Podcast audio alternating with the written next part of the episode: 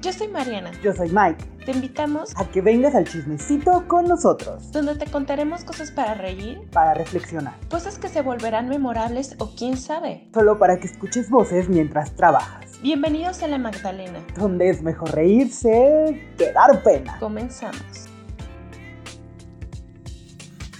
Hola, bienvenidos una vez más a la Magdalena. No podemos creer que este ya sea el episodio 16. Estamos impactadísimos.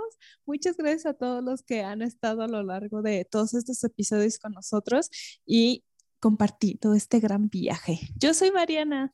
Y yo soy Mike. Y gracias por estar aquí con nosotros otro miércoles. Como dice Mariana, yo tampoco lo puedo creer que llevamos 16 semanas ininterrumpidas, porque a eso se le llama tener un compromiso. Claro que sí. Compromiso con nosotros y con ustedes. Claro, los dos, ¿eh? Porque a veces más con ustedes, yo diría, digo, es como, no, ya la gente está ahí esperándonos sus miércoles y nosotros no es lo mismo. Ay, no, qué bellos son. Sí, si usted piensa así, muchísimas gracias por considerarnos y ya eh, tener este ritual de miércoles junto con nosotros. Ay, sí, de verdad, muchas gracias por el amor, por estar ahí, por los comentarios. Y si también son unos escuchas o visitantes silenciosos, también un abrazo para ustedes, porque yo también los oye en muchos contenidos. Entonces, sé lo que se siente estar ahí viendo el chisme como Juanga detrás de la palmera. también un gracias, un gracias a ustedes también. Sí, porque a veces yo le digo a Mike así como, oye, nadie me ha dicho nada. Oye, me dice, oye, Mariana, ¿no te has puesto a pensar que hay escuchas Juangas sí. detrás de la palmera, ¿no? que lo están meditando y pensando. Y así, bueno, sí es cierto, tienes toda la razón. Pues bienvenidos una vez más. El día de hoy estamos muy emocionados. Bueno, siempre estamos emocionados, para que, les, para que les mentimos, ¿no? ¿Para qué nos hacemos? Pero, el, bueno, es, es un tema que los dos disfrutamos mucho, que nos gusta muchísimo y que creo que más de uno se va a sentir identificado o va a tomar nota o no sé, va, va a haber mucho diálogo aquí. Y ese tema son las películas, las películas que nos encantan a nosotros, las películas que no tanto, las películas que nos hacen vibrar y siento que es como este, este mundo como nos gusta mucho a nosotros, para abrir el, el, diálogo, para pensar otras cosas, para ver realidades diferentes, para, para abrirse uno la cabeza. Bueno, no todo el cine, pero bastante cine sí lo es. ¿no? Y vamos a, vamos a ver, tú, Mike, ¿cuál fue una película emblemática de tu niñez? Ah, yo en, esta, en, este, en este episodio voy a hacer Don Trampas, porque pues, ve, así de, no puedo decir que desde el año uno vi películas, pero... No, no, no, no. Supongamos que sí, tengo, tengo, tengo 28 años, 29 años viendo películas, entonces eh, muchas respuestas diré varias, o sea, varias preguntas diré varias películas, ¿no? En este caso hay dos. La primera va a ser muy chistosa, eh, en el sentido de que mi mamá la odiaba porque decía que ya se la sabía de memoria. Ay, no, me voy a sentir tan viejo diciendo todo esto en realidad. porque la película era Anastasia, la, la, la animada, pero literal, me acuerdo que la veía y la terminaba de ver y era VHS entonces sacaba el VHS. Súper apretadísimo. Lo ponía en un carrito para, que, ah. para que girara la cinta y la regresara desde el inicio y la volvía a poner. Entonces mi mamá ah. la odiaba un poco, en realidad hasta la fecha, hace poquito me acuerdo que sacó el, tema de, de, Anastasia y no sé, Anastasia creo que lo que me gustaba muchísimo era la, era la música y me acuerdo que fue como la primera película como que me traumó tanto como para verla y verla y verla y verla y verla y que no me cansara así absolutamente eh, para nada. No puedo decir así el número de veces que la vi. Porque no recuerdo. Tenemos que hablar a tu mamá. Pero yo creo que en un día, si la así decía una película, si dura una hora y media, yo creo que unas cinco veces, seis veces en el mismo día. ¿Neta? Sí. No, ahora sí a tu mamá, no manches. así de un día, y, y, luego te pones a pensar así como, no, pues es que un día luego ya después la quería poner y ya no la encontraba, ¿no? A lo mejor sí. Ay, fui, fui, fui tan feliz el día que la, que, que la compré en, en, en Blu-ray, porque fue como de, esta la quiero tener para siempre por todos estos oh. recuerdos que, que tengo, ¿no? Y la otra que también veía y vi, aunque ya eso ya no es ya no fue tan niño, o sea, la de, la de Anastasia sí era más niño, ¿no? Ponle que antes de los siete años, uh -huh. más o menos, eh, siete, ocho años, pero ya un poquito más grande fue Juego de Gemelas. No, no, no. Esa película, me acuerdo que esperaba a que, siempre, como cada verano la pasaban en el 7. Y entonces ahí me tenías como religión, no importaba dónde estuviera. Una vez me tocó en vacaciones, que estaba con mis papás, creo que en, en la playa, y yo sabía Ajá. que la película la iban a pasar. Entonces, creo que ni fui a cenar ni nada porque no. tenía que verla. No, obviamente como... Bueno, es que antes era muy diferente. Si te claro. a antes era muy diferente. Tenías que estar cazando el contenido. Completamente de acuerdo, ¿no? Lo tenías que estar cazando, entonces por eso era muy chistoso, ¿no? Des y con esa película, tu, la anécdota final es que eh, en, la, en texto de primaria, una de mis compañeras descubrí que la tenía en VHS. Entonces, le rogaba, sí. les rogaba para que me la prestara. Y oh. la prestaba y obviamente la, el día que más veces la vi fue un, fueron tres veces en un día. De eso sí me acuerdo, porque dije, no, creo que sí tengo un problema. Así de, este, tenemos que hablar. Sí. Sí, pero exacto, sobre todo por, por, por la manera, o sea, de que se volvía como, sobre todo con Juego de Gemelas se volvía como una religión, ya una cosa casi, casi de, como dices, cazar el contenido, entonces no importaba dónde, dónde estuviera, yo tenía que verla porque si no, no era feliz. Alguna vez me enojé porque no me dejaron verla, ay, no será. Sí. Ay, qué cool, qué sí. cool, qué cool. ¿Y tú? Yo, este, eh, me, me, acabo de dar cuenta que desde niña era rarita. Ay, sí, era... o sea, también, creo que la verdad que yo también películas no tan infantiles de, de, de, de, niño, pero... Pero, pero, pues, pero tal vez no te, no te, no te, este... No hacía estas cosas raras. No te marcaron como tanto, ajá, ¿no? Pero, por ejemplo, para mí, una película emblemática, tengo dos. Este, la primera es la de Cinema Paradiso, que es italiana del 88. Eh, justo eh, aquí en Guadalajara, creo que todavía existe el canal, nada más que ahora ya no sé cómo se llama.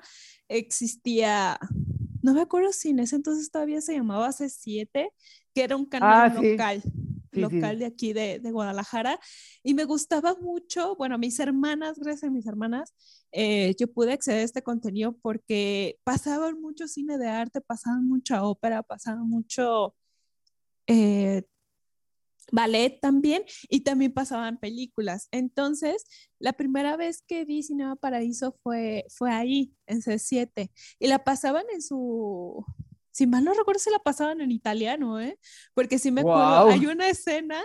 Sí, era rara. Que, que este, sí, era una, sí había una escena que me acuerdo muchísimo, que están los niños, ¿no? Y que se supone que están repasando las tablas de multiplicar y que le preguntan 5 por 5, ¿no? Pero era 5 por 5. Ay, no. Y luego no, no decían, no decían, este, pues el morro no se la sabía, ¿no? Y, y, luego un amigo, por tratarle como de soplar la, la, la, respuesta, pues como es 25, le puso un árbol de Navidad, ¿no? Para que dijera que pues como 25, güey, ¿no? Y luego en vez de decir 25, le dice Navidad, ¿no? Entonces eso, eso me acuerdo como muchísimo de, de la wow. película. Y era, me gustaba mucho porque la historia es muy padre de habla de, de este niño que, que, vivió a través del cine, que después se hace un director de cine ya grande y de cómo se fue enamorando de las películas a, a, a través de, de, un señor que las, que las pasaba, que trabajaba ahí como en el cine del pueblo, ¿no? Y también hay como esta parte de, romance, del primer amor y todo. Y siento que es como una película que me, que me marcó mucho si la van a ver, vean la, versión normal, no vean la dirección, eh, la versión del, del director, la verdad a mí me la arruinó cuando vi la versión del director. Siento que hay unas cosas que no deberían haber existido. Ok, va. agarran unas cosas como después del personaje para pasar qué pasó después de su vida, ya cuando son muy grandes y que no sé qué de este amor que no pudo ser. Y no sé, siento que eso le rompe un poco la magia, ¿no? Y también en ese canal vi eh, la película de Farinelli, el, el, castrado, de 94. Y yo así. Eh, y esa película, o sea, cuando, cuando era niña tenía una muy buena memoria, tenía una, muy, una memoria muy fotográfica, porque la primera vez que, que la vi me, me impactó tanto, porque pues al ser eh, Farinelli, pues viene todo esto de, de la ópera y de toda esta que ahora lo piensas y que es un horror, ¿no? De que los castraban para que pudieran mantener su voz. Y toda esta ópera, todo este color, todo este glamour y, todo eso me, marcó muchísimo en la infancia. Y la primera vez que la vi, te lo juro que me quedó tan impregnada que cualquier persona que yo veía le decía, oye, ¿ya viste esta película? Es que pasa esto, esto, esto. Y yo era una niña como, no sé, como de cinco años y yo ya me la sabía de y todo así de... contaba todo. Sí, una vez uno sí se quedan así como de, ¿qué pedo con esta niña? Pero sí, son como, como esas dos películas que sí les tengo un gran cariño. Este, Farinelli tengo mucho que no la veo, me muchas ganas de, de verla. Bueno, pero es que, por ejemplo, es muy buena adaptación. Por ejemplo, en tu caso, pues tú tuviste, tú tienes hermanos muchísimo más grandes que tú, ¿no? Entonces, era como más fácil que vieras eh, contenido un poco más adulto o más, no acorde a tu edad, no por así decirlo, ¿no? Digo, porque en el caso mío, o sea, mi hermana y yo nos llevamos tres años, entonces hay como sí, o más... Sea, como en el mismo, Ajá, ramo, ¿no? Exactamente, o sea, no había tanta diferencia. Con mis hermanas, por ejemplo, si yo tenía cinco años, eh, una tenía 17 y la otra tenía 15, ¿no? Entonces sí ya estaban en otras etapas y pues siempre he sido muy unidas a ellas. Y como nada más teníamos una tele, pues era como de... Ajá. Pues lo ves o lo ves, ¿no? Y pero sí, sí, este, creo que muchas de las cosas que, que sé y que soy es gracias a, a, la educación de mis hermanas y que también fueron muy curiosas. Claro, claro, porque al final de cuentas, como tú dices, o sea, al, ser más grandes que tú, pues en esta edad uno, uno admira mucho y quiere volverse casi, casi como sus hermanos, un poco, y, aprenderles cosas y hacerte como, ¿no? A ver qué onda, ¿no? A ver, una película, o sea, que no te cansas de ver una y otra vez. Así de, ay, pensándole. Es que hay, hay, ah, hay varias. Pues, por eso te digo que yo aquí voy a ser el, el, Don Trampas, porque pues obviamente esta película también la, la, la, la, vi cuando estaba niño, pero aún de adulto la, la, la, ah. sigo viendo. Y me gustó muchísimo eh, Matilda. Es una película que, que, que, no me canso de ver, o sea, ya sé qué va a pasar. Eh, al final de cuentas, creo que la manera en que está hecha es, eh, es muy interesante porque para mí fue una película que me marcó porque fue como la primera película en donde sentí que sí, la protagonista era una niña y había un montón de niños, pero los niños no eran tratados como seres inferiores un poco, ¿no? O sea, por más allá de que los papás maltrataban a Matilda, Tronchatoro maltrataba a Matilda y todo eso, siempre se sentía como que sí eran niños reales, no sé si me doy a entender. Sí, o sea, sí, sí, sí, sí, sobre todo en nuestra época, Así, ay, hablar así suena como que los niños de hace 40 mil, pero es la verdad, o sea, mucho del contenido que se hacía como para los niños, no digo que, era como para tratarlos mal, pero me refiero que era como... Sí, sino que no, no los trataban como en el mismo nivel intelectual, ¿no? Y entonces Matilda sí era una niña que, o sea, que tenía estas inquietudes, que tenía esta curiosidad y que también eh, esta manera en la que pudo conectar con su maestra, que, es que esa, escena, esa escena es increíble, o sea, esa escena está marcada en, en, mi corazón y siempre me gusta. Cuando tienen una de las primeras pláticas que tiene la maestra Miel y Matilda, en donde, y sí, ya leí Moby Dick y esto y el otro, y, y, la, y la, maestra está como de, pero tienes, ¿cuántos años tienes? Y ya has leído todo esto. No, y, y, y que ahí se demuestra justo esto, ¿no? De que ella, la misma maestra, no la ve como un ser inferior y entonces pueden tener una conversación intelectual y entonces, no sé, tenía como muchas, muchas cosas que, que me gustaba y te digo, hasta la fecha me gusta verla. También mi mamá le encanta recordarme cómo veía y veía y veía y veía a Matilda. Pero es que eso, por ejemplo, te digo, hasta la fecha me, me, me, me gusta mucho, o sea, tiene algo muy mágico, eh, la manera en que está contada la historia y, y sí, la verdad, Tronchatoro me daba mucho miedo cuando estaba Güey, es cuando que... estaba niño me daba mucho miedo. Y una película más, así, más, así más, Ujú. más, más reciente que, que podría decir que, que, no, que no me canso de ver y que sí he visto varias, varias veces de que salió, es Infinity War de Marvel. No sé, esa película para mí es una de las mejores películas que se han hecho de los, de los superhéroes.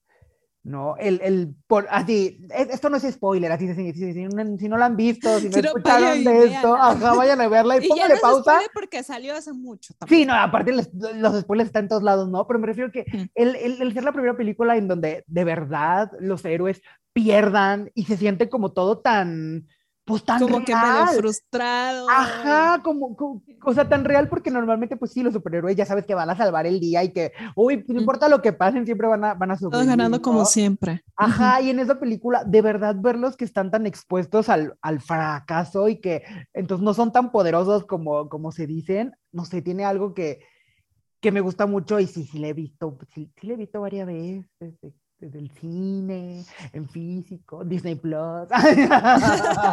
Usted nómbrela. Es más, hasta Mike aparta ya también su calendario cuando la pasan en Canal 5. No, ya no. No, no Sí, manches, ya no, no. no manches. Eh, Me puse a pensar y, y es como de, o sea, no, no, no, no volvería a ver una película en Canal 5. Aparte que las pasan todas cortadas, los comerciales ahí, las horas de así, no, Sí, no, no, ya, ya, no. Ya no lo mismo. Aparte, tres años después. Ah, Ahí sí, spoilers. Y tú, tú, tú, tú Mariana, así una película que, que, que no, que, no, que no te canses de ver.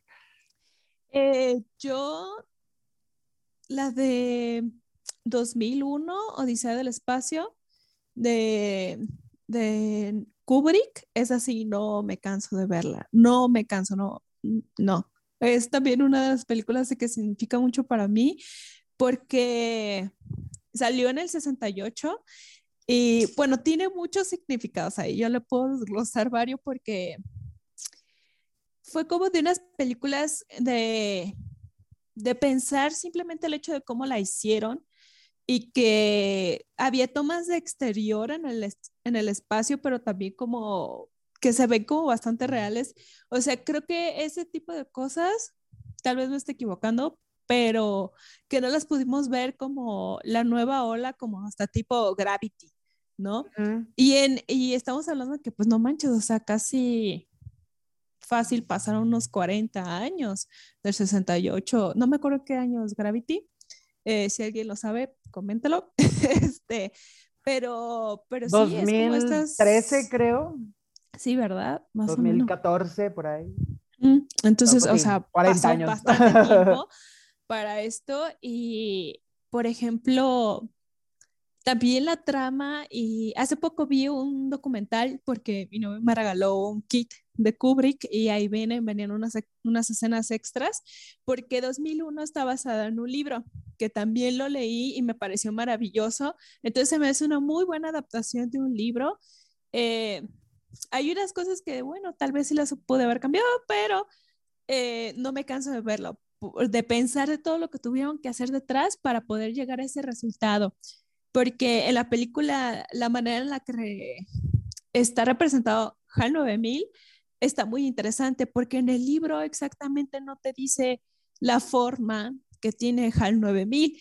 Entonces, se echaron, bueno, Kubrick tuvo, estuvo en contacto directo con el escritor del libro para poder eh, empalmar su, su visión y la visión del, del mismo autor.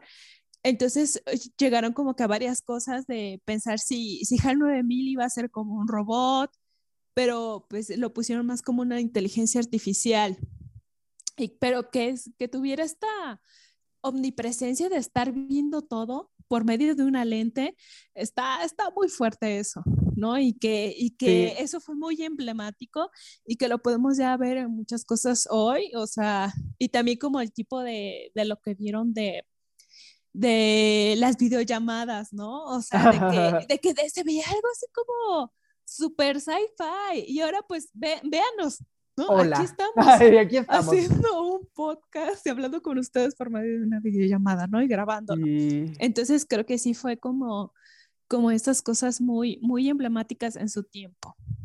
Y pues tipo como así de, como los supersónicos, ¿no? No sé si has visto estos memes. Sí, los veías, los veías y era como de que no manches, se veía lejanísimo. Sí, lejanísimo. Y hoy ya estamos ahí. ¿Sí? Autos no vuelan aún. No. Ya aún no puedes guardar todo tu. Digo, ya aún no puedes guardar todo tu closet en una maleta, pero ya hay closets que te puedes llevar a muchos lados, o sea, ya los puedes hacer chiquitos. Entonces, quien diga que, que después no va para allá el avance ya hemos avanzado mucho.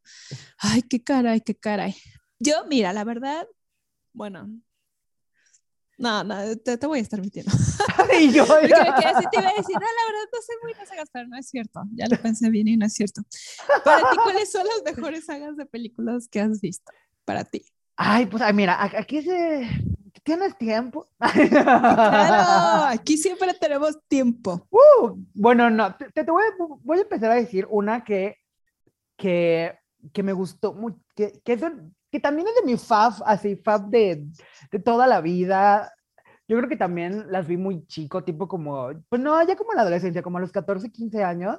Eh, para mí siempre me va a gustar muchísimo eh, Volver al Futuro. Ah, es buena. O sea, es una trilogía que para mí está súper bien hecha. Lo que me encanta de volverla a ver, porque también la, así de también lo pondría en película que puedo ver y ver y ver. Sí, lo que me gusta es porque desde la primera película hay pistas sobre las demás. Y es muy loco porque originalmente solo iba a ser una película. Entonces que hasta cierto punto hayan como dejado como cabos sueltos, no para hacer una secuela, sino como para dejar como cosas como más profundas se me hace bien chido porque digo, no pensaron solamente en lo que la gente está viendo, ¿no? Sino como en, ay, pues hay que expandir el mundo, eh, por si acaso, ¿no? Además, las tres, las tres son muy buenas, ¿no? O sea, la, verdad son también justo eso, ¿no? Como, como decimos, para la época, la verdad, sus efectos especiales no pueden ser tan chidos, pero están muy bien hechos. O sea, la primera vez que vi un detrás de cámara ya más grande sobre la tercera película de la escena del, del tren, y que lo hicieron con una maqueta y también real y una dije que es que sí, o sea, por eso la escena se ve tan bien hecha, o sea, no, porque a mí ciertas cosas no, no que me molestan de ciertas películas de ciencia ficción el día de hoy, pero la verdad no, pero pues es que lo hacían como me molesta un poco porque siento que podrían hacer una combinación. Los prácticos siempre son Exacto. muy buenos. Claro que los sí. Para mí, prácticos son muy buenos. Para mí las películas sci-fi deberían de, de, tener esta combinación de efectos, totalmente. efectos creados, en, eh, tal cual como efectos especiales, y efectos prácticos, tal cual. Sí. Porque las películas que están hechas así se ven diferente, o sea, se ven diferentes. sí, o sea, estaba viendo hace poco también cómo hicieron Jurassic Park, que hicieron este híbrido entonces, o sea, las escenas de close-up como de que se ve allí el ojo así ah, y demás, eso, eso fue totalmente se ve muy real. práctico. Digo, inclusive creo que en las, en las, actuales, en las de Jurassic World, creo que replicaron un poco lo mismo. Y si tienen marionetas reales y tienen cabezas y tienen brazos y cosas así como que son las que interactúan también con los, pues con los actores, ¿no? Sí, no, está increíble, está muy increíble y, ¿Y tú tienes otra saga? Sí, creo que, bueno, eh, eh, esa es como clásica, así, de, de, mi corazón. Pero ya un poco acá, eh, acá más, más reciente. La verdad, hace poquito, creo que, no, sí, hace poquito, el año pasado, en, medio de la pandemia, volví a ver las de los Juegos del Hambre y me di cuenta lo bien hechas que están, la verdad. O sea, para mí, creo que todos los que somos lectores y nos gusta el cine sufrimos con las adaptaciones porque ya sabemos que no van a ser igual, que le van a quitar cosas y que a veces, no siempre, pero que casi siempre, en muchas de ellas, tristemente, no respetan ni la historia y solo usan los personajes y es una cosa como muy rara, ¿no? En varia de ella, ¿no? Pero la verdad, las adaptaciones de, de, de, los Juegos del Hambre están muy apegadas a los libros. Aparte que eh, el año pasado justo que las vi, muchas de las cosas que se hablaban eran así como de, ay, no sabía que era, eran tan profundas las películas, ¿no? O sea, por todo este tema social y todo eso que pues tienen los libros, pero que muchas veces al hacer las adaptaciones, pues también lo intentan como, como suavizar un poco, ¿no? Y que yo sentí que en las adaptaciones no no estaba, ¿no? Sí es cierto que la, ¿qué? La tercera eh, está muy floja porque todo lo guardaron para la última, con eso de dividir el libro en dos. Pero es como el único negrito en el arroz que, que le veo, ¿no? O sea, la verdad, creo que tienen, aparte es muy loco porque tienen un excelente ritmo para que para la duración que tienen, porque la verdad, o sea, los libros no son tan extensos, pero creo que tienen como el equilibrio perfecto en antes de que los juegos y la parte como de los juegos, ¿no? O sea, creo que no dejan todo como lo importante que solo son los juegos y entonces creo que creo que es muy interesante, digo, aparte la verdad a mí sí me gusta mucho cómo actúa Jennifer Lawrence. Sí mm. siento que, que, que, le mete ganitas a, a la película. Y digo, y para ser para un público juvenil, la verdad creo que están hechas también para que cualquier persona las pueda ver, o sea, alguien adulto las pueda ver y, y sí las pueda disfrutar.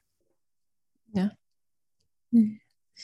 Para, para mí, creo que, pues no sé si se pueda llamar saga en sí, porque son, no sé, a partir de qué cuente como saga, porque nada más son dos películas, pero para mí en mi adolescencia fue Kill Bill.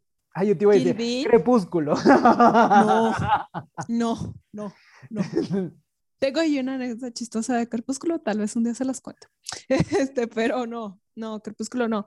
Fue Kill Bill, justo la rentamos, o sea, imagínate, la rentamos, todavía la podía, la, ibas a rentar películas, güey, o sea, qué pedo. La rentamos para cuando cumplí como, cuando cumplí como 13, más o menos. Digo, Más en el hecho de que... No te, sí, cuando tenía como 13, este, la fuimos a rentar, la uno, y me acuerdo que rentamos varias, no manches, me traumé tanto con Kill Bill, pero tanto, o sea, la, diario la quería ver, diario la quería ver, este, me gusta mucho más el volumen 1 que el volumen 2 porque tienen otro ritmo totalmente diferente y pues la neta todos los, todos, este, toda la acción casi siempre está, más bien, casi siempre, está en, la, en el volumen 1, pero pues también el volumen 2 tiene como este rollo de, de redimirse y viene más como un poco de background y todo pero estaba tan traumadísima cuando la, o sea, ni siquiera la quería regresar al cineclub o wherever. Ay, te lo hubieras robado. Ay, no. y luego fue como súper maravilloso para mí porque en ese tiempo ni, ni tenía ni internet ni nada, estamos hablando como del 2004. Acababa de salir la 2, ¿no? Entonces para mí era como de, entonces luego, luego la pude ver. Y, y sí, sí fue una de las cosas súper emblemáticas como ponerlo en tipo saga, porque también me, eh, esta película me permitió abrirme al mundo de Quentin Tarantino, que, que, sabes que me gusta mucho. No me gustan todas las de Quentin Tarantino, me gusta mucho más el trabajo clásico este, de él y tiene unas historias como, como muy interesantes, pero sabes, también siento que me gustó, que eran como, fue una de estas películas donde, donde hubo muchos personajes eh, femeninos muy fuertes eran personajes femeninos muy fuertes y no, y no tenían que, que gritar esto de como, ah, mira, soy, soy una mujer y también puedo luchar. No, eso, eso era lo de menos, pues, o sea, era como una cosa ya implícita y que, y que podía permearte de una manera diferente, ¿no? Este, este tipo como también como de venganza y, y luchar como por, por lo que le había pasado, ¿no? Que era bastante, bastante injusto. Y tiene, o sea, la banda sonora de Quentin Tarantino casi siempre es muy buena también. Este, la primera escena que abre con la canción de Nancy Sinatra es como de wow, de que se fue muchas cosas a, a Japón, aprender sobre la música, a ver más como la cuestión sobre como las Hattori Hanzo y todo. Y, o sea, tiene unas cosas muy, muy, muy interesantes esa película también como de, de, narrativa y demás. Yo sé que hay mucha gente que ya no les gusta a Tarantino, que dicen, ay, es que es la copia de la copia de la copia, pero es cierto que en algunas, eh, en algunas partes como que lo hizo muy suyo y pudo hacer como esa adaptación y que también abrió muchas puertas a que, a que pudieras acceder a otro tipo de cine, ¿no? De ver de, bueno, entonces, ¿de dónde viene esto? ¿De dónde viene esta inspiración de Tarantino? Pues es que ya todo ya está hecho, prácticamente, ¿no? O sea, yo creo que lo interesante de Tarantino es que tiene un estilo muy propio, ¿no? Sí, y que tiene como estos diálogos muy, muy inteligentes. Ajá, no, puede, y además... puede tener estas conversaciones, esta tensión. Claro, a mí lo que más me gusta un poco de su estilo, digo, no he visto muchas de él, la verdad, pero justo es eso, las pocas que he visto tienen su estilo, ¿no? O sea que como que muy pronto lo encontró y entonces como que y siempre intenta como impregnarlos, ¿no? Justo lo que decías, para mí las películas de, de, Tarantino tienen el, los mejores soundtrack, ¿no? O sea, porque creo que ayuda mucho la música para contar la parte visual y siempre como busca, para mí eh, la, la, palabra sería que busca como romper, ¿no? Que a veces como que lo que estás viendo no tiene nada que ver como con la música, y, pero que ayuda y que, y que juntos macha bien y que a lo mejor en otra película sería muy raras verlas, pero con Tarantino creo que quedan perfectamente. Y mira, yo voy a agregar otra cosa más a, lo de las sagas, porque ahorita mientras tú hablabas me acordé de que no, no hablé de, del Señor de los Anillos. porque para mí la verdad es, también es muy buena eh, adaptación, justo por... Pues es que también, o sea, eh, eh, el, el, trabajo de Peter Jackson estaba muy complicado, porque crear como todo este, este mundo, y, y, creo que lo logró hacer también mm, muy bien, ¿no? Creo que lo que más me gusta es la parte como visual que tiene, que, que sí, hay, hay, muy buen cast, hay muy buena este diseño de, de personajes, eh, también eh, el vestuario. El vestuario, o sea, todo. Mucha, coherencia con, con, la este con la historia. Claro me tardé en ver El Señor de los Anillos, lo tengo que, que aceptar. Ah, yo Mi también sabe esto. Ya las vi más grande. La primera vez, o sea, mi hermana estaba traumadísima con El Señor de los Anillos, o sea, ella las veía e iba a las premiers. Ay, iba a las premiers y todo, entonces yo vivía esa como esa parte, pero pues no, o sea, no, no me llamaban. Y la primera vez que las vi completas fueron las versiones extendidas. Mi novia me hizo ver las versiones extendidas, ¿qué te pasa? Pero, Ay, pero están padres. Ya, ya está eso por ahí. Y yo también agregaría como mis sagas, este, la verdad, voy a decir muy mal de seguro el, el, nombre de este director, pero es una saga como de los noventas, que es Rojo, Azul, Blanco, que es de Christoph Kilos, Kilowski, algo así. La verdad sí lo dije muy mal, discúlpenme. este, pero es una saga que me gusta mucho. También ese, ese director lo, lo podemos encontrar en, películas como La doble vida de Verónica, que la verdad fue la primera película que, fue con, que vi de él y que es muy buena. Y, y, esta trilogía me gusta mucho porque es una trilogía más, más este, como personal, ¿no? Es una trilogía que muestra, o sea, a través del, del uso del color, te muestra muchas emociones. Eh, por ejemplo, está Azul. Creo que de la trilogía me gusta mucho la de Azul y la de Rojo, eh, porque Azul representa esta parte melancólica y el cómo, y el cómo a veces las situaciones de la vida te permean demasiado profundo y tienes que, que salir adelante y rojo porque demuestra esta, esta parte un poco juvenil, pero también como de pasión y demás.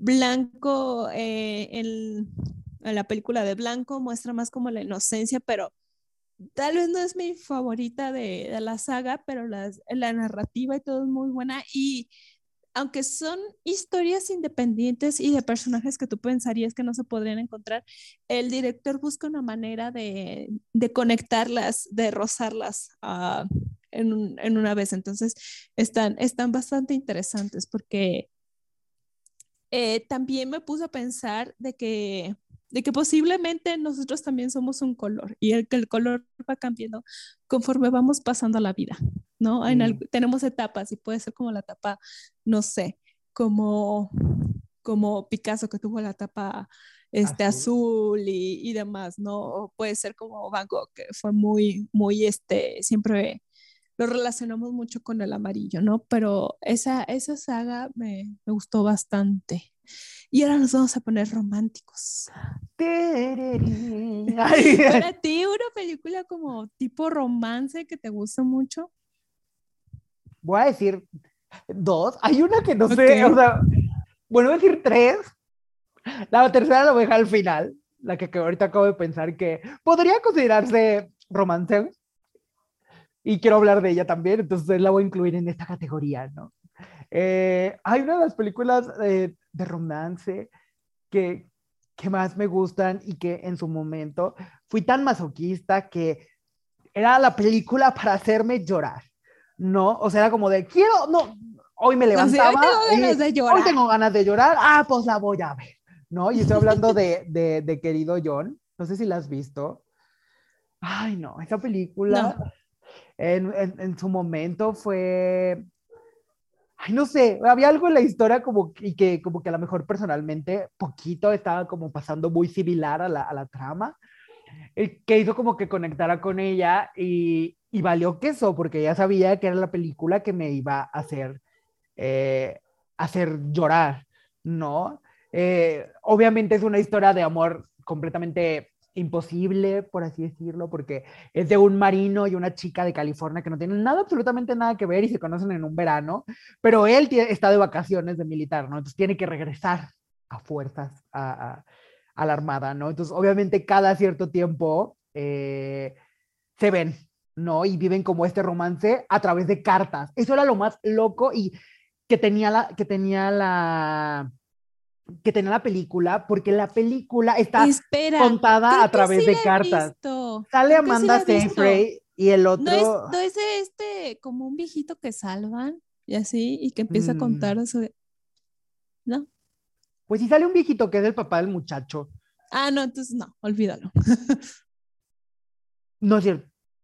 Sí es el papá, sí es el papá del muchacho. Que, que- que el señor es como un poco autista mm, y colecciona monedas y tiene como muchos trucos. Pero el- el punto es que la narrativa visual era muy interesante porque pues se mandaban cartas. Y entonces tú podías ver las cartas en la pantalla y escuchar como la voz en off de mientras contaban las cartas y todo eso. Entonces, esa manera estaba muy interesante. Además que la verdad los protagonistas tenían mucha, mucha química. Eh, no tiene final feliz, spoiler. Pero, pero no sé, era, era bonito porque aparte, o sea, no tenía final feliz, pero a la vez sí, porque te dan a entender como des- que después de muchos años, eh, tal vez la vida los vuelva a, a juntar. Entonces, como esa parte estaba como, como, pues como cute, ¿no? Además que, como, si cuenta un, un- un pedazo muy fuerte de la historia, o sea, es decir, como desde que los tienen como, no sé, 19, como hasta casi los 30, por ponerle una edad. Entonces, puedes ver cómo van creciendo los personajes y cómo cambian, ¿no? O sea, por ejemplo, el personaje que sea Amanda Seyfried, al inicio es una niña súper mimada, súper, eh, no diría problemática, pero más bien como caprichosa, y que sí sufre mucho de que, ay, no, sí, el mi galán está en la, en la milicia y por qué no está aquí, chalala. Pero conforme va avanzando la historia, comienza a madurar un chingo. Entonces llega un momento en donde ella es como súper madura y el otro chavito se quedó enamorado de la muchacha de 19 años que ya no es Mm. ella. Entonces también eso está, pues está interesante y la verdad me hace llorar. No lo he visto desde hace muchos años, no sé si todavía tenga ese, El mismo efecto. ese efecto. Probablemente yo digo que sí, pero, pero está cute. Otra que voy a decir, y esta, y esta sí tiene final feliz,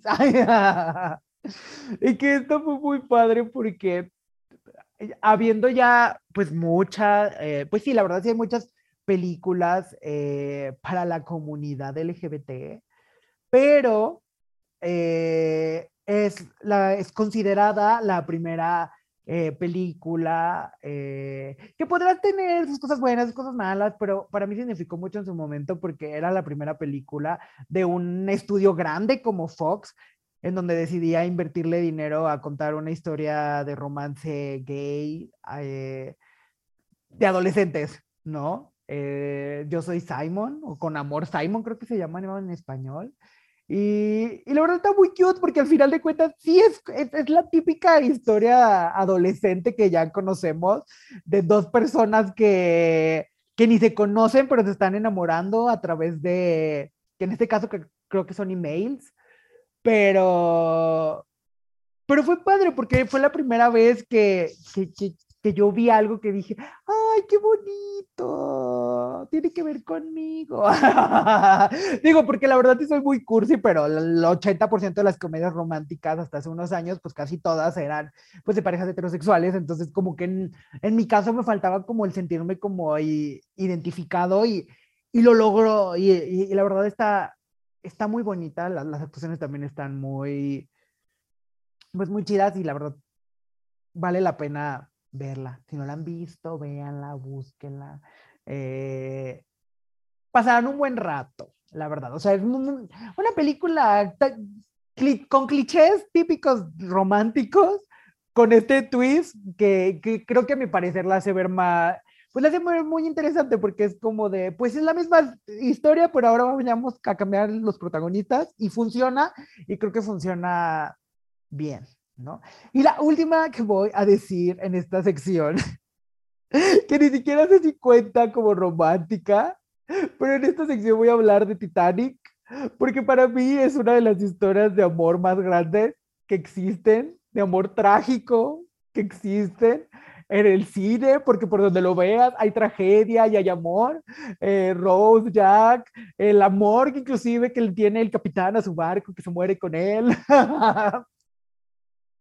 La verdad, para mí sí, o sea, sé que también es una catástrofe, sé que también es, o sea, trata otros temas, pero creo que la mayoría de la trama de la película sí gira en torno al romance que tienen Rose y Jack. Que sí, si uno se pone a analizar, está súper tóxico porque fueron tres días o no sé cuántos días fueron y que se enamoraron. Efecto, efecto Disney. Ajá, pero a pesar de eso, creo que estas ganas de sentir que en cualquier sí se iban a poder quedar juntos, era muy, creo que era un motor importante de la historia, ¿no? Aunque, ya sabemos que no.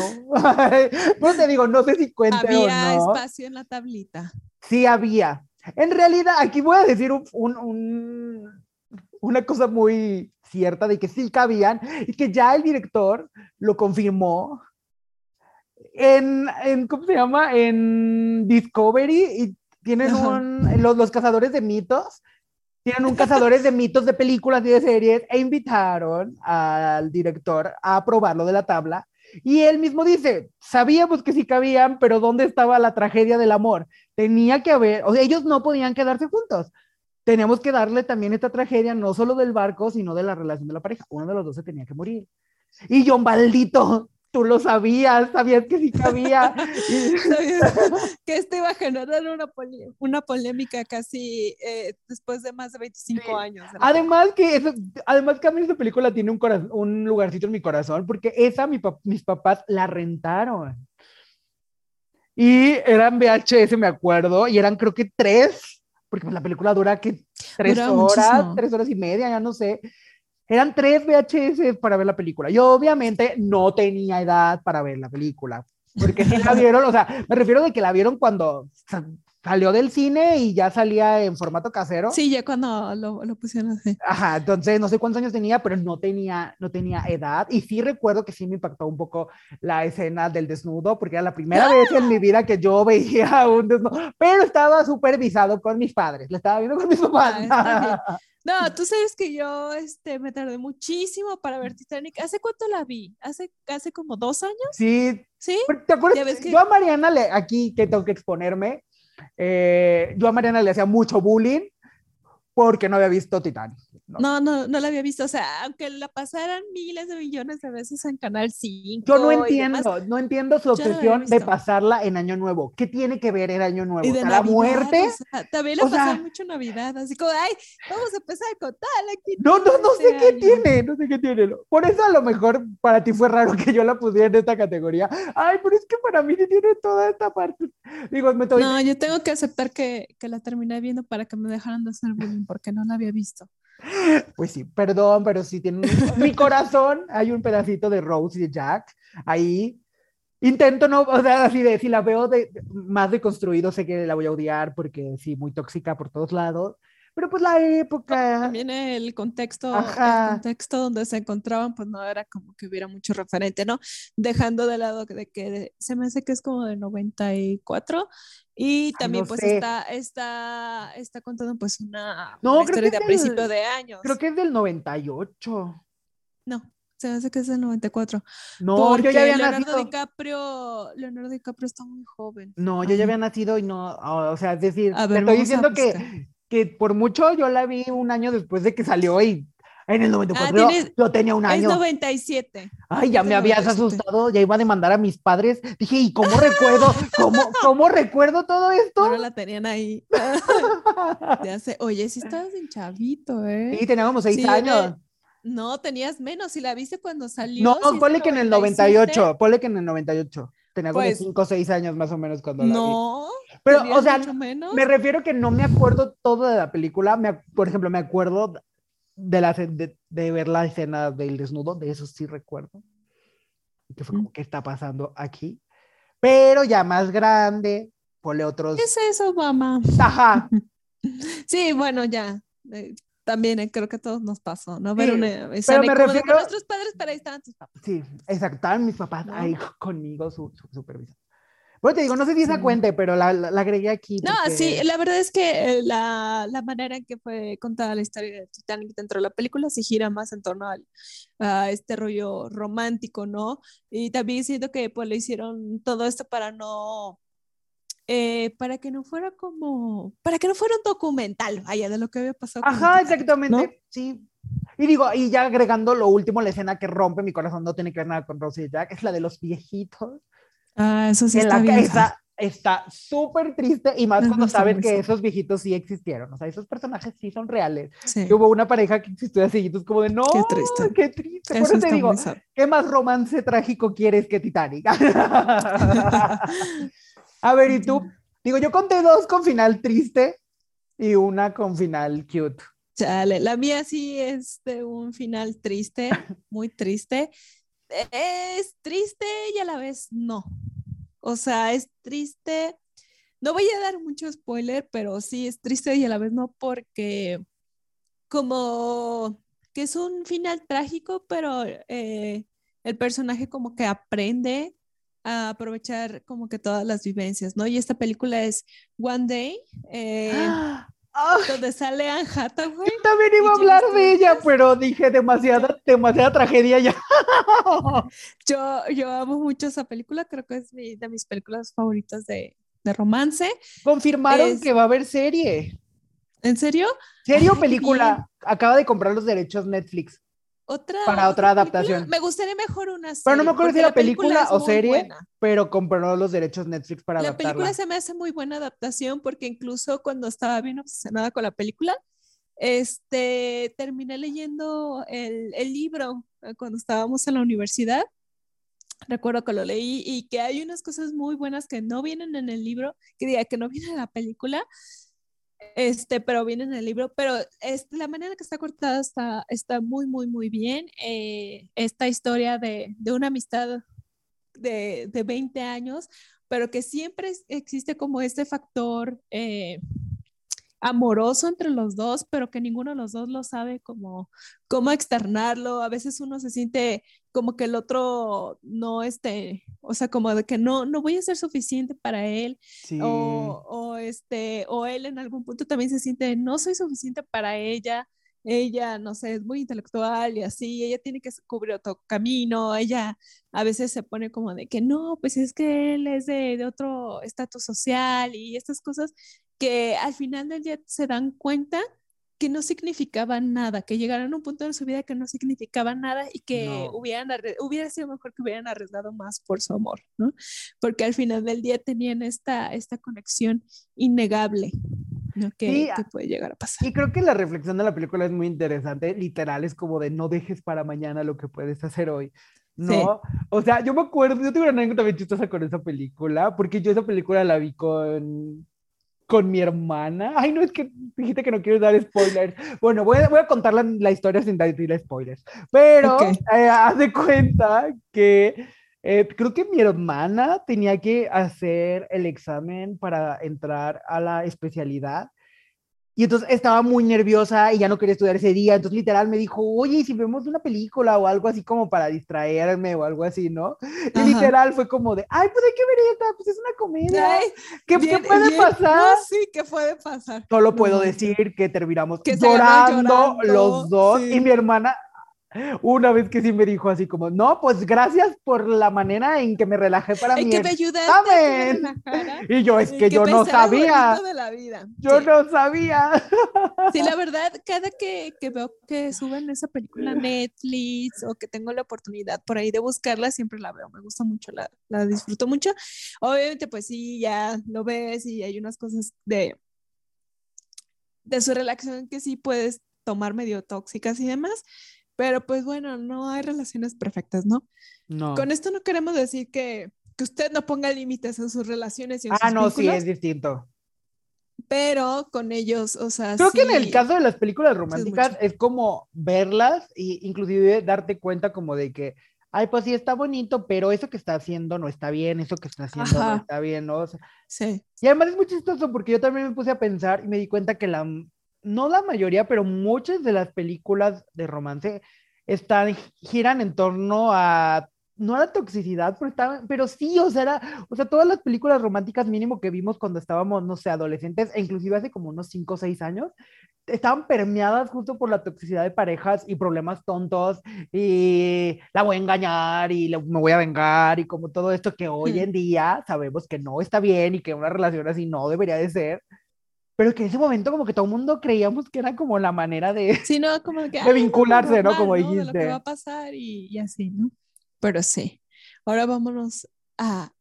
¿Tú, tú si tienes películas que te dan miedo, o sea, que dices, no mames, esto sí me dio un chingo de miedo. O sea, pregunto porque luego hay, hay, hay personas que dicen, veo las de miedo y no me dan miedo. No, a mí sí me da miedo, yo soy bien collón. Yo también. O sea, es de los géneros que menos me gustan porque menos, No, he, mí. porque menos he visto, la verdad. Pero recientemente, justo también eh, el año pasado, eh, decidimos ver las del conjuro. No todas están buenas, o sea, la verdad, pero la uno del conjuro es muy buena y puedo llegar a entender por qué se creó gracias a esa el universo eh, del conjuro. La verdad es muy buena, o sea, yo estaba muy asustado. Además, recientemente habíamos comprado el, el, el teatro en casa, el sonido. Ay, no, manches. no, no, no.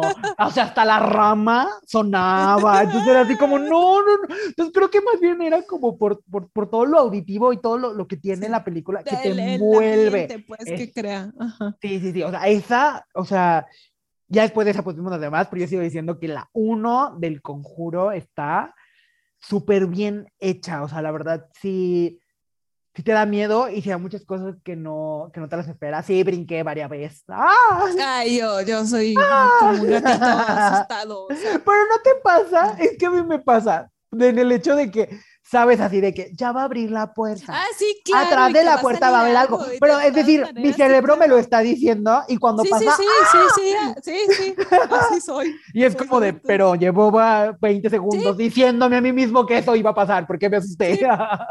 Totalmente, sí, sí, sí, yo sí soy. Creo que de, de, de esas, o sea, sí hay muchas que me, que me han asustado, pero de las que más, más, más es este Insidious.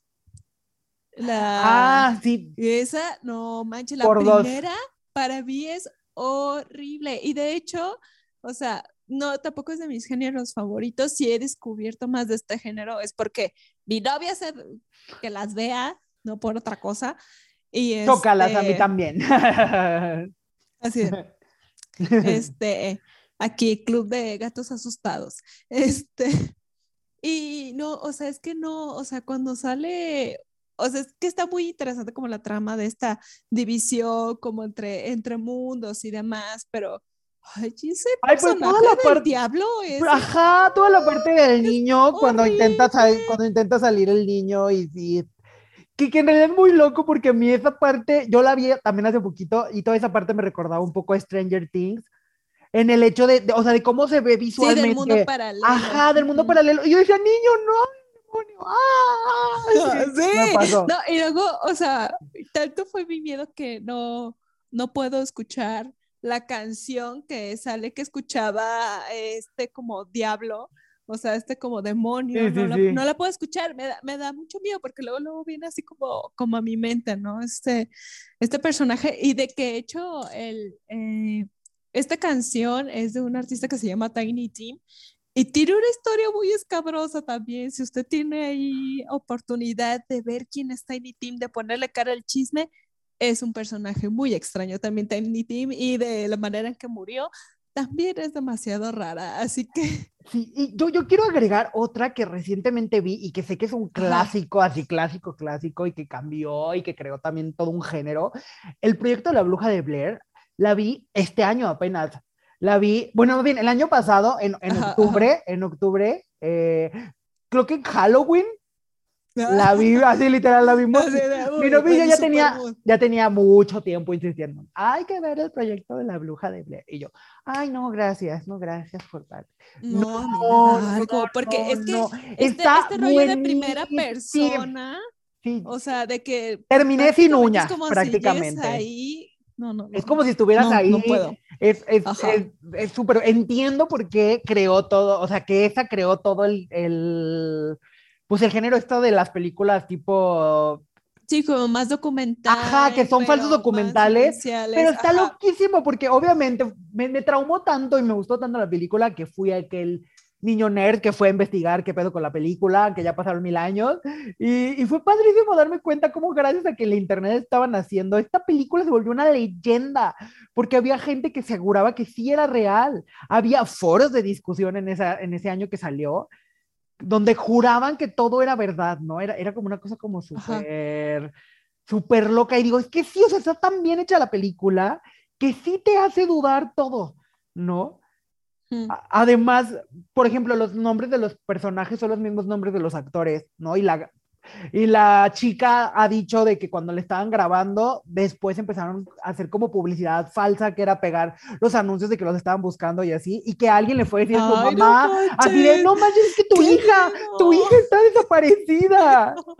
Ay, no. Entonces está súper chido porque todo el planteamiento de marketing que le metieron a la película alrededor para que de verdad pareciera real es maravilloso. Me encantó. O sea, la verdad, sí, me Sí. encantó la película. Sí me causó susto. Y lo peor, y luego le decía a mi novio, es que no se ve nada. O sea, esto es maravilloso. O sea, me encanta O sea, película. entra como dentro de la imaginación, Ajá, vaya, que tú vayas como llenando sus huecos. esos Y esas me- e- ese tipo de miedo me gusta más, más que la de Insidious, del que ves al demonio tal cual ahí. Pues, Ay, no. No sé, prefiero sí, me este en donde me no se ve qué está pasando, nomás hay No, uno, no, su mente le juega, le juegan cosas macabras. Sí, o sea, de que sí, porque tu cerebro es el que está llenando la historia y ay, a veces uno ahí se va. Yo estaba así, en las partes donde todo era negro y estaba así de, es que sí se va a ver algo.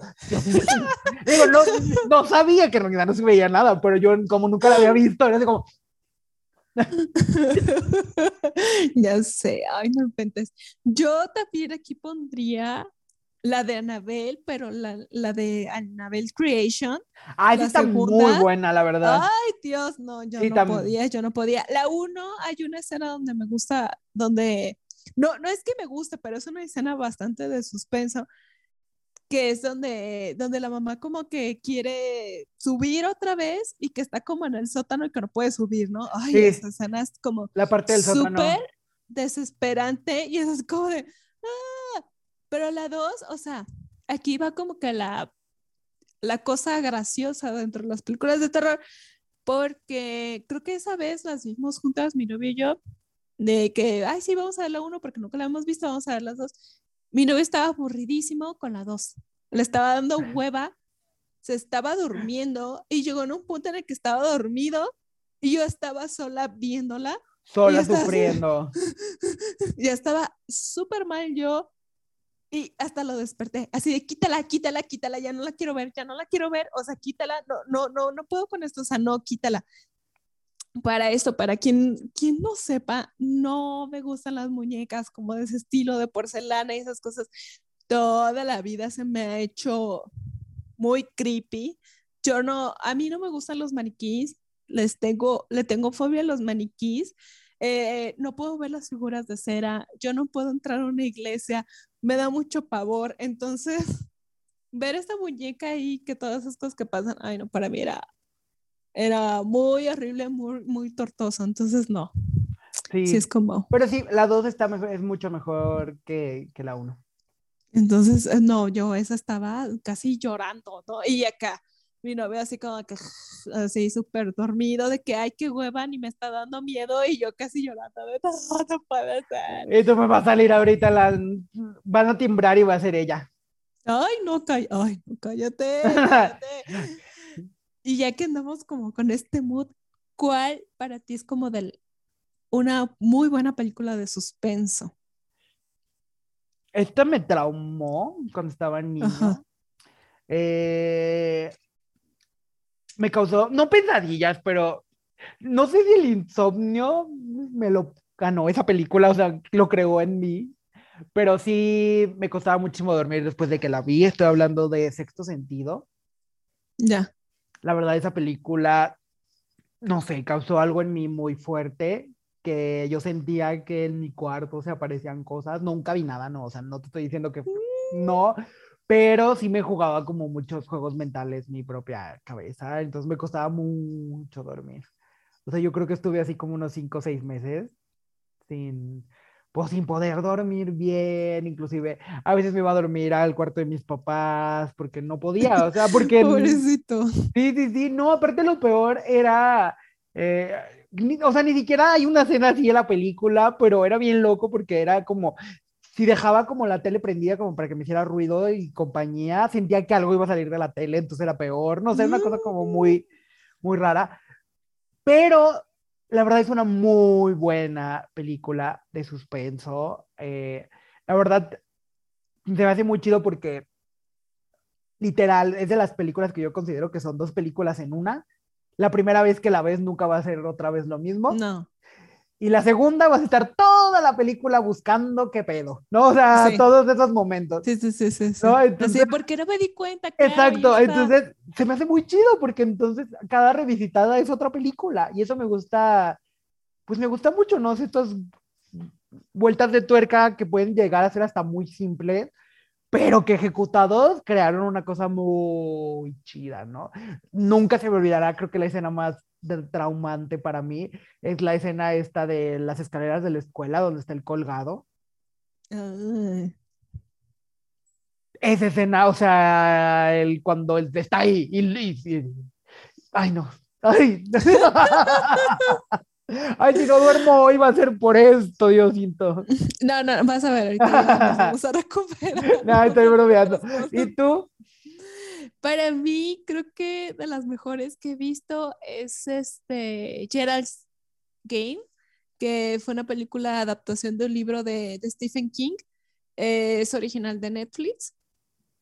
Es una película que te tiene al borde todo el tiempo. No sabes qué va a pasar. ¿Cuál es? Como que sí, creo que sí la vi. Es este, la de la mujer que, que va con su esposo, que se van como que a su casa de, mm, como a su chaleta, a su casa de campo para avivar la pasión y el, y el esposo eh, la, la ata a la cama, pero con unas esposas, porque según él de que, ay, no, que quieren experimentar y que no sé qué, pero a él le da un infarto.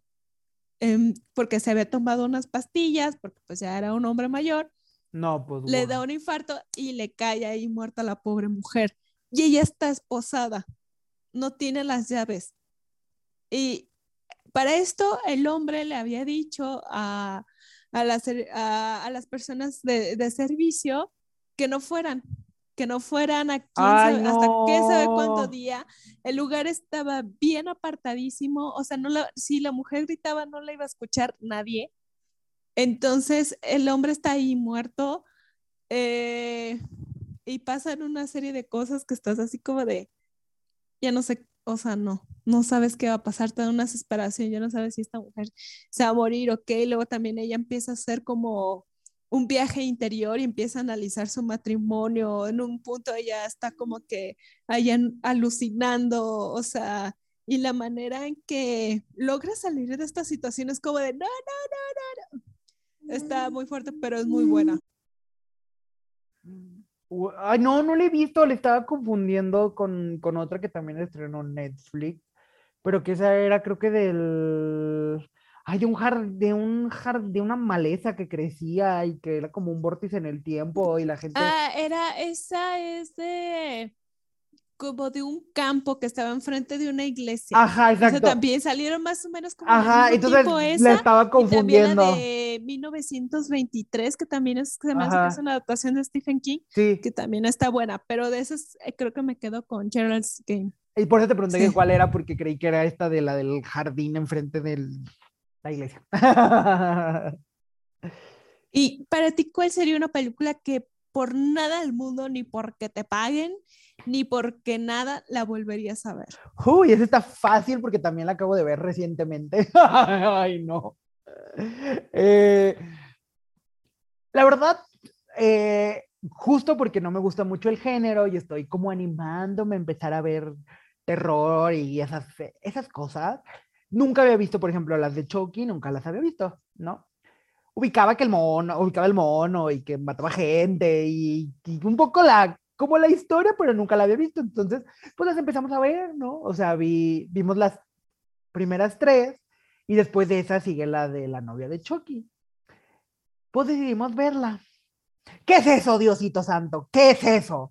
O sea, no sabía qué estábamos viendo. O sea, mi novio, mi novio tampoco lo había visto y los desde el, como el minuto 10, ¿qué, qué está pasando? O sea, no tiene sentido la película, es una cosa absurda. O sea, era como ¿esto me tiene que dar miedo o me tiene que dar risa?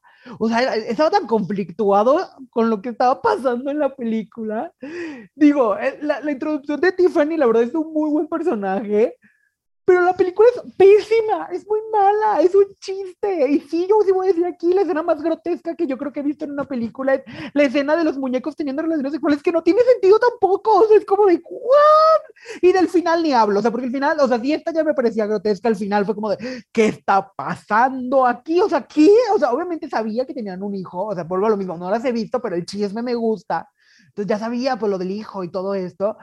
Pero cuando sucedió así fue como de que, o sea, yo pensé que adoptaban un muñeco.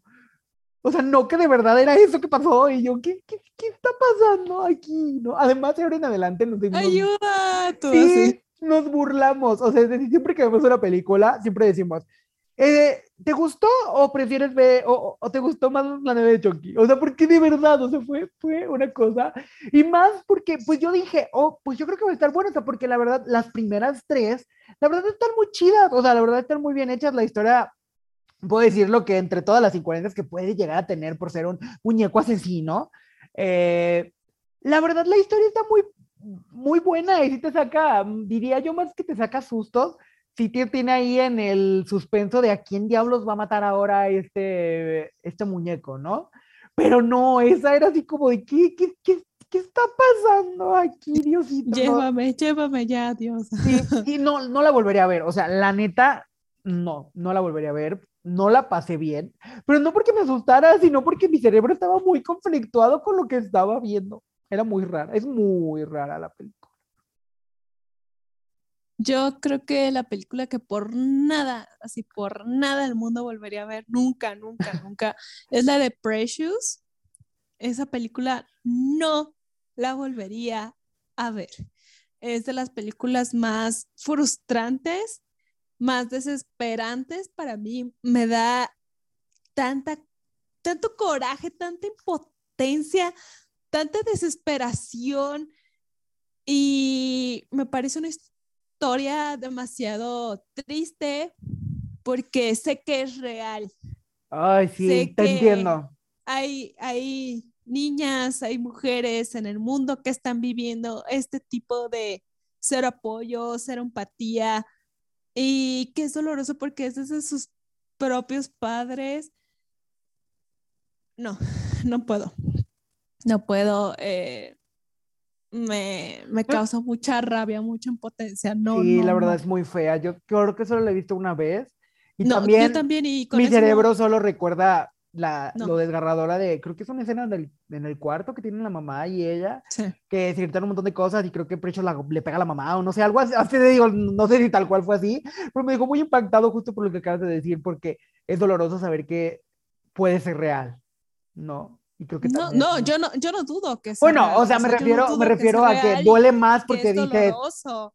hay un, hay un pedazo de verdad ahí 100% reflejado Sí. de varias personas que viven esta clase de abusos que no Mm. deberían de pasar, ¿no? Entonces, No. como- Y, y el cero apoyo, eh, la desigualdad. no, para Sí, mí son es- muchas cosas. horrible. No una, muchas las que, las que tiene esta película. No. Ugh, ugh, vamos cambiando de tema.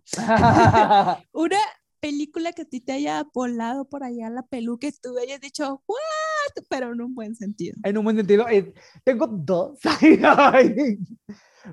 La primera es eh, Interestelar. Wow, de película. Eh, la primera vez que la vi, sabía que era una película que también iba a ver y ver y ver, y que cada vez que la viera iba a encontrar cosas que no me había dado cuenta la, la vez pasada. Eh, para mí tienen unas frases muy chidas, y como toda esta cuestión que a pesar de que sea una película que sí es distópica y del espacio y de viajes en el tiempo, también incluya esta parte de, del amor y de que gire también en torno al, al, al amor hasta cierto punto, al amor hacia la humanidad, el amor del padre a la hija, el amor a, a- la misión. ¡Wow! ¡Wow! ¡Wow! Además que sale Anne Hathaway, tú sabes que es una de mis actrices favoritas y que siento que en esta película se la lleva ella también. O sea, es decir, actúa muy, muy chido. Además que ella dice una de mis frases favoritas de la película. Eh, entonces, me voló, o sea, me voló eh, extremadamente la, la peluca, o sea, o sea, la- lo más reciente que le he visto, creo que la vi el año pasado y, y fue otra vez de, uy, qué maravillosa, o sea, dura casi tres horas y no la sientes, o sea, no sientes que dure tres horas, todo, tiene todo el tiempo enganchado y para mí es subirte a una montaña rusa de emociones. Porque sé que hay momentos que me van a hacer reír, momentos donde voy a estar llorando, va a haber momentos en donde voy a estar todo tensionado con suspenso y con, ¡ah, qué está pasando! Por más de que ya me sepa toda la historia, me sigue causando eso, me sigue causando cosas como si fueran la primera vez que, que la estoy viendo y, y la verdad, creo que sí es una de mis favoritas, de mis películas favoritas, pues de toda la vida y que, y, y- que sí, Ay, que ya no sé qué, así me quedo sin palabras y hasta me trabo. Y otra es Cloud Atlas, que hace poquito te estaba platicando de ella, porque también, o sea, la- las hermanas Wachowski, las de, las de Matrix, crearon una película eh, monumental que fue despreciada por la crítica, por la audiencia y que yo estoy casi seguro que en unos años se va a volver una película de culto. Solamente que fue muy, pero muy adelantada a su época y, y que por tanto la gente que la vio o que no la vio no la supo valorar ni apreciar, ¿no? Porque yo no he visto una película así en donde son, es, es una actuación coral a través de muchísimos años y cambian los personajes de nacionalidad, de color de piel, de sexo, que, que hablen implícitamente de, del alma y de que estamos todos conectados a través, pues, de nacer, ¿no? Y que hasta que, nos mura, hasta que te mueras vas a estar conectado al universo y a, a los semejantes. Entonces vas a estar regresando y regresando y vas a volverte a conectar con las mismas almas, pero van a tener otros cuerpos, otros colores, pero aún así tu alma los va, los va a reconocer, ¿no? Y además también juega mucho con, con qué tan cierta es la historia que nos venden, ¿no? Porque justo al estar manejada en tantas épocas, unas cosas que suceden en ciertos años permean en otros años y en otras épocas y en otros siglos, y entonces te das cuenta como que qué tanto es cierto a la historia que nos están diciendo y no nos la están vendiendo como algo bonito porque, porque en realidad es muy, pues muy doloroso y entonces vamos a cambiarla, ¿no? Entonces está muy chingona. Si no la han visto, de verdad, véanla, vale la pena. Esta dura casi cuatro horas y te lo juro que puedo llegar a entender por qué fue muy complicada de ver para la gente, ¿no? Porque no es una película fácil, porque justo por la, la gente ya está acostumbrado más a ver contenido un poco Exacto, más pero te digo, estoy seguro,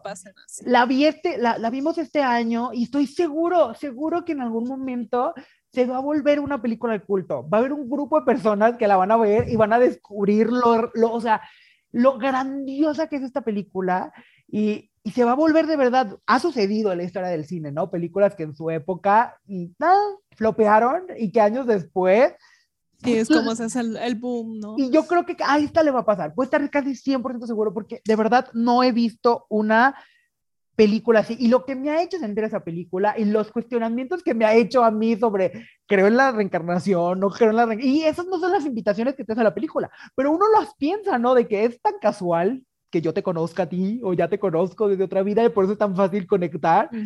Entonces, sí, además las actuaciones son maravillosas. Hay elenco multirracial. Entonces, no sé, o sea, para mí fue la primera película en donde puedo decir 100% que vi inclusión realmente, ¿no? Porque había, hay actores coreanos, actores de Estados Unidos, actores afroamericanos, hay de Chile, mole y pozole. Entonces, ustedes, así si le quieren hacer un favor a, a, a mí, a mi persona, véanla. No serán los, de verdad puedo decirlo así, no serán los mismos después de ver esta película. Ah, me atrevo a, a, voy a anotar. voy a anotar en mi lista. Yo creo que allí sí voy a poner tres películas. Voy a poner Predestination, que salió como en el 2014. Este viene todo este rollo de viajes en el tiempo también. Y, y tiene una, una narrativa muy interesante y la verdad es que no les puedo contar mucho de esta película porque si cuento algo digo todo. Entonces sí, la verdad tienen que verla porque te quedas así como de, ¿qué? O sea, la primera vez que la ves es priceless, o sea, no, no hay, no hay más, o sea, y, y creo que sí también va a ser una película que cuando la sigas viendo vas a seguir queriendo buscar otras cosas y vas a querer eh, seguir buscándolos, porque eso, porque no pudiste detectarlo a primera instancia o qué pasó y vas a querer saber más de, de, de esta película. Yo de Nolan, porque también es un, es un director que me gusta, creo que también lo debería de haber puesto en la parte de las sagas, porque para mí la saga de Batman que dirigió Nolan es muy buena. Mi novio se burla de mí porque yo lloré. Yo lloré con la saga de Batman, o sea, de un punto yo estaba así de que de tan bien que está hecha la saga de Batman este, por Christopher Nolan, que en un punto así llegué así como que, ay, ¿qué está pasando? O sea, estaba en la tercera y estaba ahí este, llorando como Magdalena, ¿verdad?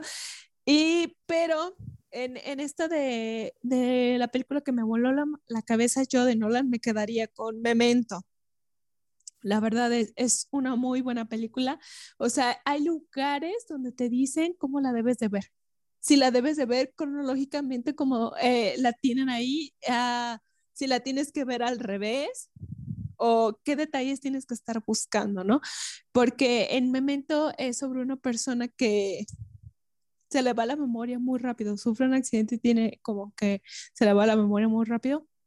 Eh, tal vez no estoy 100% segura de lo del accidente, la verdad no, no quiero asegurar esa información, eh, pero todo el tiempo está como perdiendo la memoria y tiene este círculo de personas que no sabe si se están aprovechando de él, que en realidad quién tiene la razón, que en realidad qué fue lo que pasó, él se empieza a tatuar hechos y cosas para que no se le olvide. Eh, o sea, es, es, una narrativa muy, muy buena y es muy interesante porque fue de las primeras películas de Nolan y fue de las primeras películas que lo ayudó a, a que tuviera más impulso como director, ¿no? Y siento que eh, en Memento tiene muchas más libertades que, que, lo acercan más a su esencia y no tan a esta parte Hollywood que, que después se pudo haber adentrado Nolan. Y una que sí es como, así como creo que hay música para músicos, así como tipo el progresivo, las personas que son músicos son las personas que en verdad lo disfrutan porque pueden ver toda esta cosa técnica. Creo que eso pasa con esta película, que es una película de ingenieros para ingenieros, porque viene una cuestión muy, muy, muy, muy, muy, eh, muy técnica.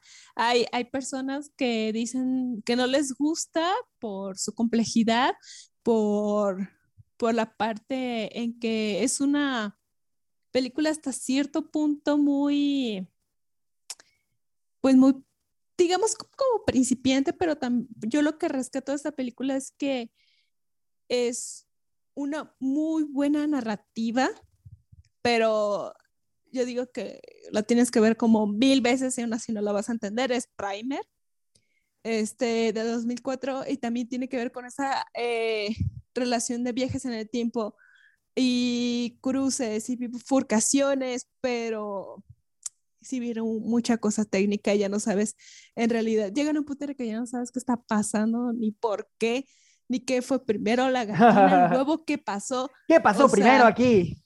Eh, tanto así fue que, que la vi con, con, mi novio y luego después él la vio y lo regañó porque la vio sin mí. Porque eh, sí es una película que tienes que ver y volver a ver y volver a ver y volver a ver. Y no lo sé, es demasiado, demasiado profundo. Y te digo, viene, si vienen, si es una película de, de ingenieros para ingenieros, la verdad. ¿Para qué les digo que no? Y vamos a cerrar con una vibra bonita y espectacular. Para ti, ¿cuál es tu película favorita?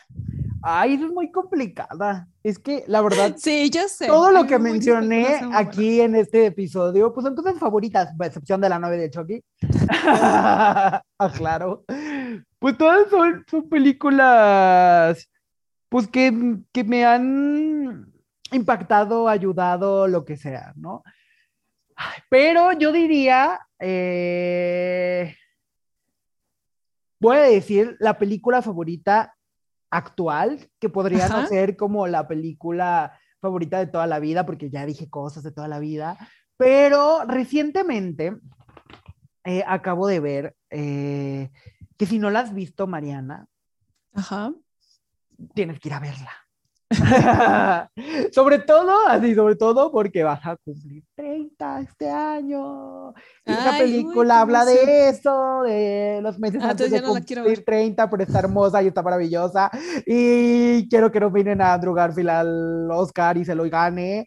Y seré muy feliz y se lo gana por esa película. Estoy hablando de Tic Tic Boom, es un musical que está en Netflix, originalmente en Netflix, pero obviamente Netflix lo estrenó también en cines para poder meterla a los Oscars. Y pues, por, ahí se rumora de que obviamente van a nominar a Andrew Garfield al, al Oscar por esa película, porque neta, neta, lo que, el trabajo que hace es maravilloso. O sea, a mí es un actor que me gusta mucho, pero en esa película me voló así la, la, la, la, la peluca, ¿no? Además, eh, es una biografía ficcionada del autor y creador de Rent, que es el... Entonces, la película es una película, pero al mismo tiempo es una obra de teatro, pero sigue siendo una película. biografía. La biografía del, del, del, autor, justo antes de escribir Rent, y de hacer.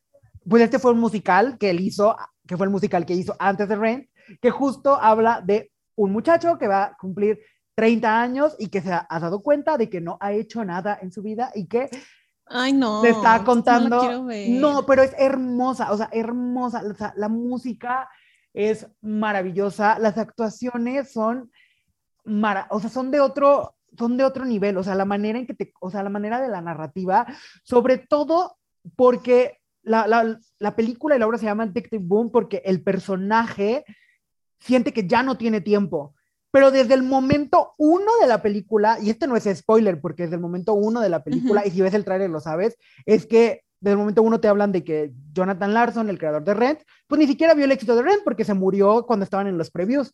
de la, de la obra de teatro en Broadway. O sea, a él no le tocó enterarse que Rent se volvió el fenómeno que se volvió. Entonces, el minuto uno te están diciendo, esta película que estás viendo es sobre un autor que se murió y que el mayor éxito de su vida ni lo vio.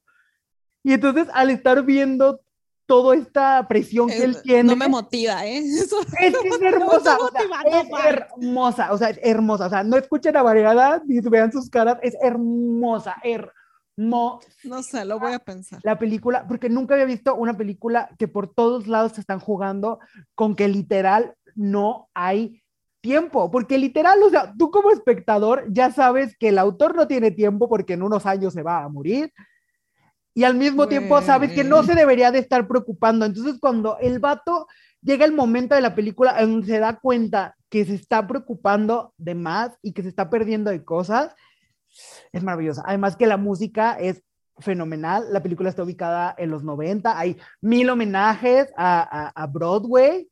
Eh, inclusive la película hay un personaje que, aparece ahí, que es un, autor de, musicales que falleció el año pasado, justo en diciembre. Y hay un cameo de él con un audio real de la voz del señor, que es un mensaje que le dejó al autor después de una de sus obras. Entonces, por todos lados la película es hermosa. Sí, o sea, sí que hacía lo burdo, suena que, que, está culera por la trama, pero no, en realidad es justo eso. Siento que una cosa que puede ser muy horrorosa, muy horrible, que puede generar una presión, la película es hermosa. Yo también, así como tú lo acabas de decir hace rato, no considero que es una película para todos. Esta creo que es de teatreros para teatreros o para gente del arte dedicada al arte, pero creo que sí, le, sí se le podría dar una chance, sobre todo porque sí siento que los Óscares va a dar mucho de qué hablar, la verdad sí lo pienso, porque pues lo tiene, o sea, la verdad lo tiene, o sea, es dirigida por Lin Manuel Miranda, está Andrew Garfield, está, la, la música es maravillosa, entonces algo se va a llevar de los Óscares, definitivamente se va a llevar esta película. Y pues ya, si me la ves, Mariana, pues ahí me cuentas, anímate, anímate. Lo voy a pensar, lo voy a pensar, porque después de, después de lo que me pasó con La La Land, ya dudo mucho acerca de, de eso. Entonces. No, eh, es que en realidad, o sea, que la, la, música es muy buena y justo creo, justo lo que tiene el, el autor y creador de Rent, que, eh, es estas canciones que pueden ser muy trágicas, pero al escucharlas en rock, tu cerebro las procesa de otra manera. Y a mí eso fue lo que me pasó con la película, ¿no? Sí lloré Voy a buscar mucho, la neta, lloré mucho con la película. Voy a buscar el trailer. Pero la disfruté muchísimo. Dale la chance, Mariana. Por eso, digo, por eso dije que iba a hablar de otra película porque es mi película favorita en este momento y sí mi cerebro la tiene todavía ahí presente mucho. Pues yo, yo estuve pensando mucho y también es como que difícil para poner eh, para mí una película como favorita, pero creo que sí sigue siendo esta. Tengo muy, muy buenos recuerdos de las, de las primeras veces que, que la vi y hace, creo que también el año pasado la vi y, y sí, este fue como muy bello reencontrarme con ella y es una película española que es el, del año 2000, que es Los Amantes del Círculo Polar. Es una película que me gusta mucho es una película de romance, curiosamente es una de mis películas favoritas y es como de este romance trágico. Y me gusta mucho porque es como esta temática que, que a veces siento que, que independientemente de lo que nos guste o no nos guste, es una pregunta que nos hemos hecho todos de que si en realidad eh, las personas están destinadas a conocerse, ¿no? De que no lo ponen como un tipo de alma gemela en la película, pero sí te pone estas curiosidades que van desde antes de que ellos inicien su historia, que los van envolviendo, ¿no? Esas, esas coincidencias que, van por ahí, eh, de cómo eh, se fueron, se vieron y se causaron una impresión cuando, cuando eran niños y que pensaron que, que, no iba a ser más allá, pero conforme van creciendo, va, va creciendo también su amor. Si hay unas cosas que pasan eh, muy triste dentro de, de, sus vidas también,